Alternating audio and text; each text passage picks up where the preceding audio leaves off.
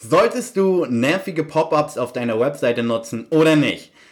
Die kurze Antwort ist ja.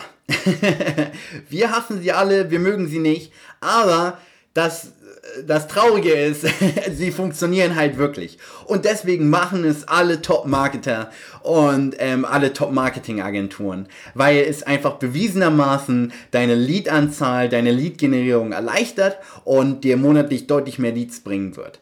Ähm, welche Variante ist am besten von, von Pop-ups? Du willst natürlich nicht diese, äh, diese Pop-ups haben, die alles blockieren und du kannst sie nicht wegklicken. Ähm, die werden sogar, wenn, wenn du solche Pop-ups nutzt, ähm, könnte deine Seite von Google abgestraft werden. Das willst du auf jeden Fall nicht. Ähm, die beste Variante, was ich gesehen habe und immer wieder getestet habe, ist Exit Intent. Was ist ein Exit Intent?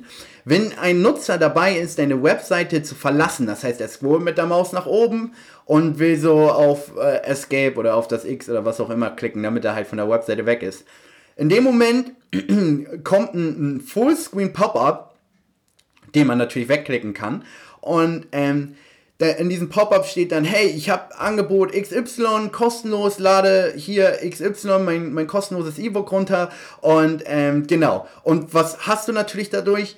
Die Person trägt sich mit ihrer E-Mail an und du gewinnst ein Lied und ja.